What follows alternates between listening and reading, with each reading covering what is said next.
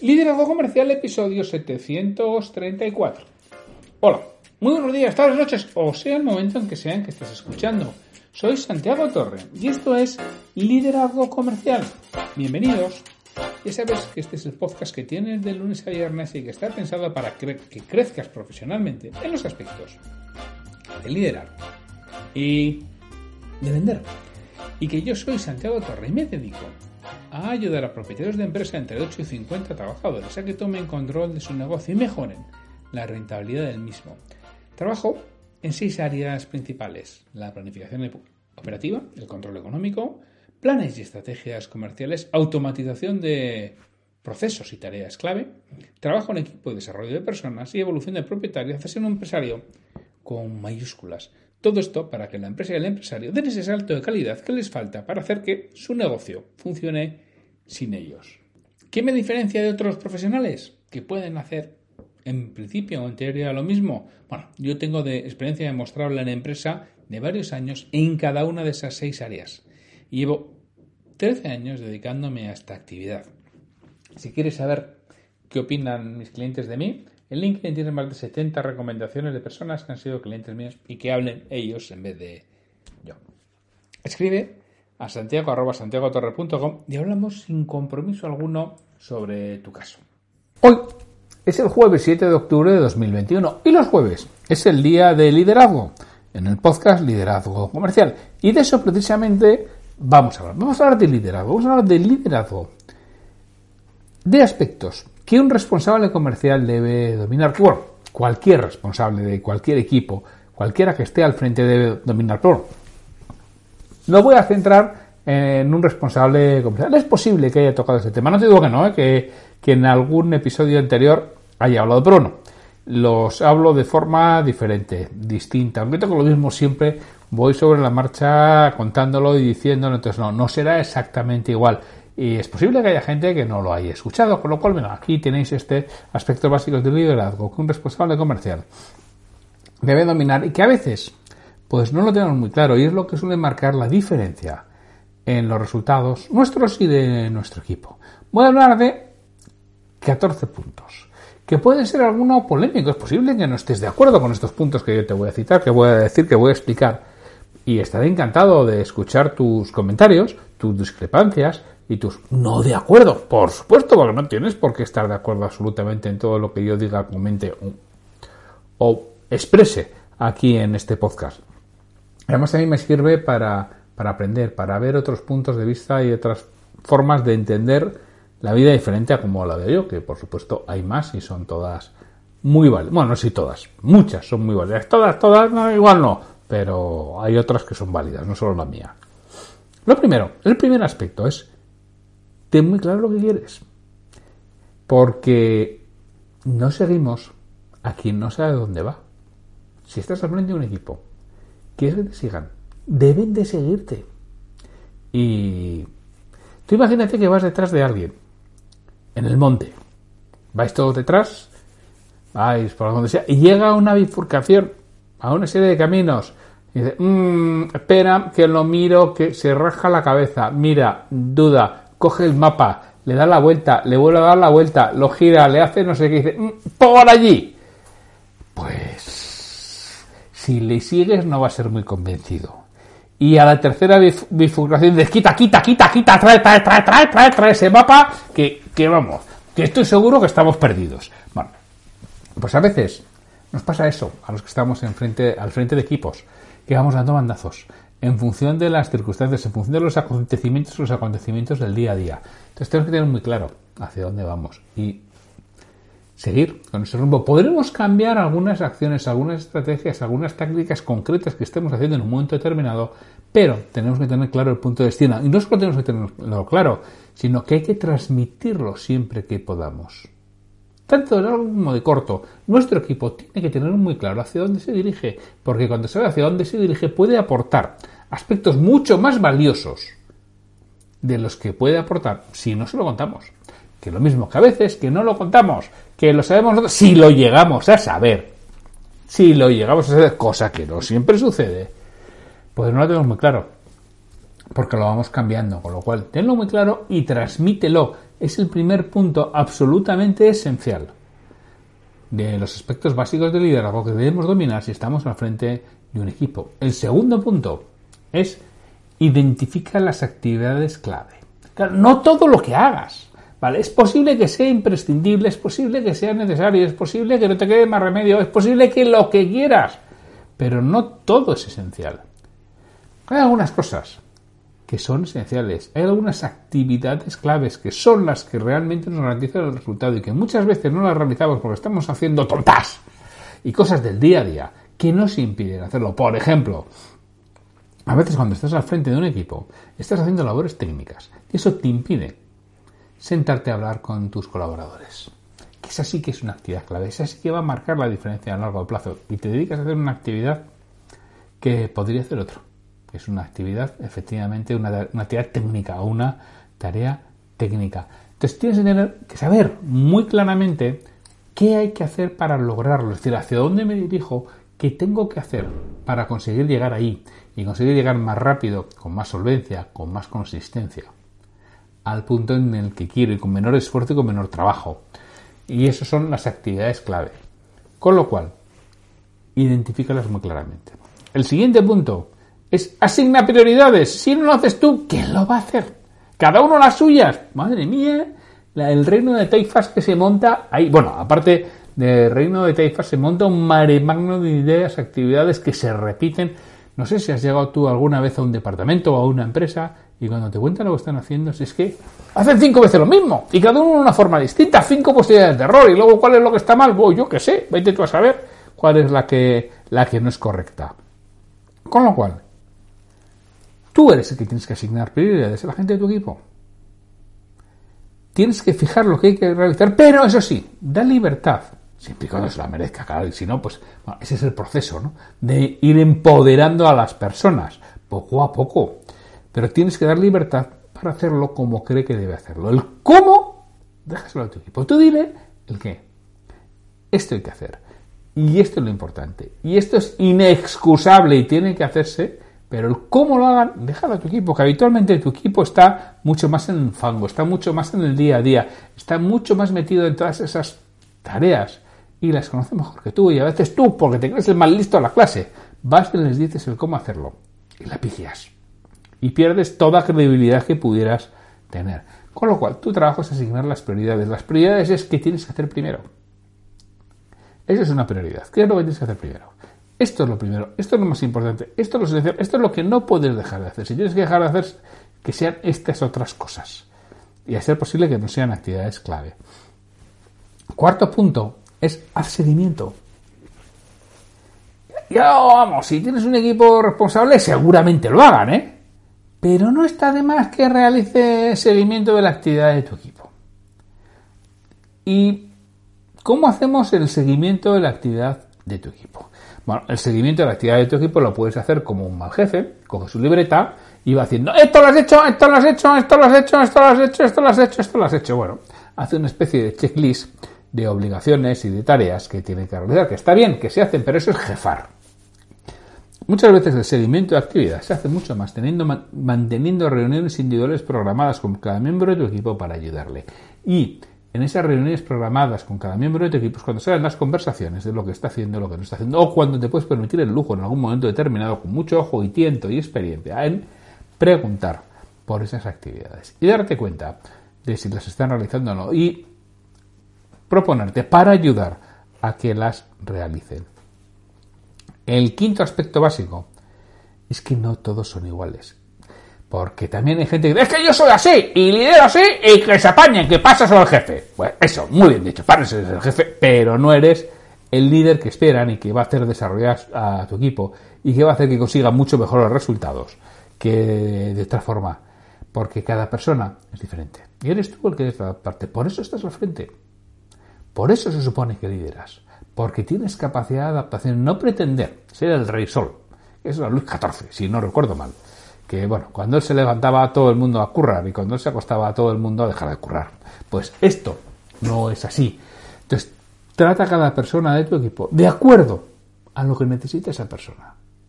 Cada uno es diferente a los demás y no todos responden igual ante los mismos estímulos. Ante un determinado estímulo una persona responde de una manera y ante el mismo otra persona responde absolutamente diferente. Con lo cual, eres tú quien se va a tener que adaptar a todos y cada uno de los miembros de tu equipo, porque no todos son iguales. El sexto punto es ayuda a conseguir resultados. Si lo has hecho además adecuadamente, los objetivos que hayas puesto van a sinergizar, es decir, van a conseguir resultados mayores que individuales. Y si están perfectamente alineados esos objetivos, lo que consiga tu equipo va a hacer que tú crezcas. Es decir, tienes que ayudar a tu gente a conseguir resultados. Necesitas tiempo, necesitas tiempo de calidad necesitas tener todo esto, necesitas tener claro eh, a dónde quieres ir, necesitas tener claro cuáles son las actividades clave, tienes que asignar prioridades, tienes que, darte cuenta y tratar a cada uno de la forma en la que quiere ser tratado, en la que necesita ser tratado y le tienes que ayudar a conseguir resultados. ¿Y cómo se ayuda? Estando pendiente de ellos, estando para ayudar. Realmente apoyándoles, acompañándoles y teniendo tiempo de calidad de forma planificada. Y no, ahora tengo un rato a ver contarme, no, ahora tengo un rato a ver contarme, no vale. Tienes que tener claro, los lunes a las 4 y cuarto estoy con tal persona y esto es, esto es lo que vamos a, a realizar, porque eso es ayudar a conseguir resultados, no otra cosa. Ahí es cuando realmente les estás ayudando a que logren lo que, lo que tú necesitas para el equipo. El séptimo punto es fíjate en los aciertos. A veces cuando preguntas a la gente, ¿tú cómo sabes que has hecho las cosas bien? Te miran y dicen, porque no me han dicho que he hecho las cosas mal. Y como cada vez que hago algo mal me lo dicen, si no me lo han dicho, será que lo he hecho bien. Qué triste. Qué triste ser así, pero desgraciadamente es la mayoría de las personas viven en esa, en esa situación. Espero que los que trabajan contigo no sea de ese modo y sea de una manera diferente. Porque está claro que tu gente va a cometer errores. Pero si pones mayor foco en los aciertos, si pones más foco en los aciertos que en los errores, tu equipo va a crecer mucho más rápido y va a estar mucho más satisfecho. Y además es la forma en la que impulsas adecuadamente hacia los lugares correctos, que es fijarse en los aciertos y no poner tanto foco en los errores. Que, al final es la base del amaestramiento de animales, es precisamente eso. Premio los aciertos e ignoro los errores. Alguno me podrá decir, bueno, que esto podemos hablar largo y tendido. No es que si los errores son muy gordos y, más y muy graves y no los soluciones, bueno, sí, siempre habrá alguna excepción, pero como tendencia, por aquí hablamos como tendencia, hablamos de liderazgo. Como tendencia, fíjate los aciertos. Nos decía que en Blanchard, en Well Done, bien hecho, en español, decía, acostúmbrate a coger a la gente haciendo las cosas bien y reforzándoselo. Y es muy cierto, acostúmbrate a coger a tu gente haciendo las cosas bien y reforzando esa conducta, ese comportamiento positivo que han tenido y tenderán a iterarlo, tenderán a repetirlo, que es lo que quieres, porque ese es el comportamiento correcto. El octavo punto es de ejemplo. Sé consecuente entre lo que dices y lo que haces, que tu conducta, que tu comportamiento, que tus hechos hablen tan alto, que no dejen oír tus palabras, porque lo que siempre achacamos habitualmente a los políticos es su falta de consistencia. Consejos vendo que para mí no tengo. Es decir, te pido a ti que hagas una serie de cosas que yo no me aplico. Eso es nefasto, absolutamente nefasto para el liderazgo. Por eso el liderazgo político en España es un auténtico y un absoluto desastre. Supongo que en otros países también, ¿eh? que pero eso no los conozco, pero sí conozco en España, que nos parecen todos unos pazuanes, unos mamarrachos y una gente que no tiene capacidad para ocupar la posición que ocupa. Y, bueno, y este es uno de los motivos.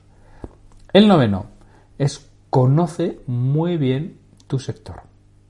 Tienes que dedicar un tiempo semanal a leer noticias, a ir a eventos, a leer revistas, a estar informado de quién es quién, de los cambios de posición, de los cambios de puesto, de las promociones, de las desvinculaciones, de las jubilaciones, de las compras, de las fusiones, de las ventas, de los cierres, de compañías. Es importantísimo conocer bien el sector si quieres liderar. Porque además será complicado y complejo que lo realicen otros miembros de tu equipo. Esta es una función tuya y para eso necesitas tiempo. Y, de verdad que, es un tiempo muy bien aprovechado. Me acuerdo una vez que tenía un jefe que este leía el periódico Expansión, fundamentalmente en la oficina, en su despacho, ¿no? Y algunos decíamos, yo siempre decía, ¿no? Pues que esta es mi función, yo tengo que estar enterado, informado. Yo en aquel entonces no lo entendía, hoy lo entiendo perfectamente lo que hacía ahí y no ocultaba. Ahora, eso sí, no se pasa todo el día leyendo el periódico, eso ya te lo digo también, ¿eh? Pero bueno, pero lo hacía. El décimo punto es toma decisiones. No estés dando vueltas y vueltas y vueltas a las cosas y a los asuntos. Decide y haz que se cumpla, que eso es lo, el siguiente punto. O sea, no solamente hay que tomar una decisión, hay que tomar una decisión y ejecutarla. Porque ya conozco gente que toma decisiones, pero no las ejecuta. Mm, yo le suelo llamar los boyas. Voy a, voy a, voy a, voy a, voy a. Y nunca hace. Uno de mis hijos creo que está cambiando ya. Mi hijo era muy boya. Voy a, voy a, voy a. Y ahora ya creo que ya es de los que no dice tanto voy a, sino que hace. No se ha convertido en los ya estás. Eh, ya está, ya está, ya está, ya estás. En eso todavía no se ha convertido. Pero una cosa muy importante y que le pedimos a quien está frente a un equipo es que tome decisiones. Y que tome decisiones rápido. Hombre, también que acierte. Pero no nos importa tanto si toma la decisión y luego la enmienda, la corrige. Es decir, toma la decisión y no persiste en el error. Porque hay personas que se equivocan y persisten en el error. Y todo el mundo vemos clarísimo que se ha equivocado y sigue, sigue, sigue, sigue, sigue. Este lo que es es un cabezón y un cabezota. Y en cambio, cuando alguien toma una decisión, se da cuenta que se ha equivocado y dice, oye, me parece que me he equivocado, lo siento, tomo otra. Pues ya está, lo siento, tomo otra. Y nos movemos rápido. Una cosa importante y que tu equipo te pide que tomes decisiones. Lo más tremendo y lo más fatigante y lo más desilusionante para un equipo es estar en un lugar en donde quien está al frente no toma ninguna decisión, llega esa bifurcación y se queda esperando a ver si pasa otro y le pregunto o le sigo. Claro, si estás esperando a ver si pasa otro y le preguntas o le sigues, pues mal vamos. Y si nos tenemos que mover rápido, vamos fatal, absolutamente, ¿no? el undécimo es enfoca tu equipo. Hablamos, esto vale para todos, ¿eh? pero ya te digo que me lo he enfocado un poco en la parte de responsable comercial y ser responsable comercial. Tu equipo son vendedores. Y los vendedores nos solemos despistar. Tu labor es tener enfocados a tus vendedores en las actividades clave. Eso es lo que tienes que hacer. Porque se van a ir por las ramas. Es gente habitualmente con mucha ilusión, con muchas ganas, que empieza cosas y no las acaba tanto. Entonces, oye, Mira a ver qué pueden empezar y qué no pueden empezar y cuando empiecen algo que merezca la pena vamos a enfocarles en que sigan trabajando por esa línea para que profundicen en lo mismo y para que terminen lo comenzado. Algo muy importante y algo esencial. Estar permanentemente enfocando a tu equipo en sobre todo en las actividades clave que tiene que, que realizar. El duodécimo es adapta lo que haces. Ya lo hemos comentado antes, no lideres siempre igual. Adapta a las circunstancias y dentro de las circunstancias son muy importantes las personas, pero también el momento concreto. Tienes que convertirte en un líder situacional, es decir, en función de la situación, la, situación la confortan las circunstancias, las personas y el momento. Ahí es donde tú te tienes que adaptar y tienes que adaptar lo que vas realizando. Y no vale que tú siempre eres igual, es que yo soy así, coño, pues, pues cambia. Si eres siempre así. Que se puede cambiar, ¿eh? Que te aseguro que se puede cambiar, se puede cambiar muchísimo y es una de las cosas que tienes que realizar. Adaptarte a cada momento, a cada circunstancia, a cada persona concreta, específica, de la hora. El décimo tercero es exige compromiso. Todo lo que hemos estado eh, diciendo no exime de exigir el compromiso. Haz que se comprometan con su función y exige que lo cumplan es una de las cosas que más cuesta, es una de las cosas más difíciles para liderar. Exigir a los demás y exigir de verdad. Pero cuando alguien nos exige de verdad y nos exige de forma justa, se lo agradecemos porque saca lo mejor de nosotros mismos. Nos hace crecer, nos hace evolucionar, nos hace conseguir resultados que nunca pensábamos que pudiéramos haber conseguido. Y además que los mantengamos en el tiempo. Si tú piensas en el pasado, piensa en un profesor del que guardes un buen recuerdo, en un jefe del que guardes un buen recuerdo, te aseguro que será una persona exigente, pero justa, que te ha hecho crecer. Porque de otros, bueno, también puede guardar recuerdo de gente muy simpática, pero quizá no era tan exigente. Dice, bueno, si el tío era muy bajo, hombre, profesionalmente. ¡ah! pero muy bajo, vale, bien, pues aquí quizá no era tan bajo, pero profesionalmente era un crack y quien profesionalmente es un crack es porque sabe exigir. Y esto sí que es una de las cosas más difíciles y en donde tenemos que poner foco porque no nos suele gustar mucho. Y al que le gusta no lo hace con las mejores maneras. Si, tú eres de los que no te cuesta exigir, yo te aconsejaría que te dejes ayudar por alguien que vea cómo lo realizas y que te ayude a pulirlo. Es posible ¿eh? que seas de ese pequeño porcentaje que no le cuesta exigir y lo hace muy bien. Pero habitualmente, si no te cuesta exigir, habría que preguntarle a tu equipo cómo lo realizas, que igual no es tan bien como tú pensabas que podía ser. Y el decimocuarto es sirve a tu equipo. Liderazgo con vocación de servicio, que diría James Hunter o incluso John Maxwell. ¿no? Dedica la mayor parte de tu tiempo a ayudar a tu equipo. El resto a formarte y hacer que ellos se formen. Que esta es la base de la mejora continua, la base del crecimiento, la base de la evolución, es la base del liderazgo. Servir, formarse y hacer que se formen y hacer que crezcan. Porque tu liderazgo se mide por cómo eran las personas cuando llegaste y cómo son las personas cuando tú te vayas. Esa diferencia se llama liderazgo y puede ser positivo o negativo. Bueno, espero que estos 14 aspectos te los voy a recordar de forma rápida. Ten claro lo que quieres, identifica las actividades clave, asigna prioridades, haz seguimiento. No todos son iguales. Ayuda a conseguir resultados. Fíjate los aciertos. Da ejemplo. Conoce muy bien tu sector. Toma decisiones. Enfoca a tu equipo. Adapta lo que haces. Exige el compromiso y sirve a tu equipo. Trabaja estos 14 aspectos y te aseguro que mejorará tu liderazgo. Y ya sabes que yo puedo ayudarte a trabajar en esto y ayudarte a crecer en tu liderazgo. Y que si quieres más reflexiones de estas, te suscríbete a la lista www.santiagotorre.com barra reflexiones y ahí te puedes suscribir y recibir reflexiones que tengan que ver con todos estos puntos. Así que sin mucho más, hasta mañana.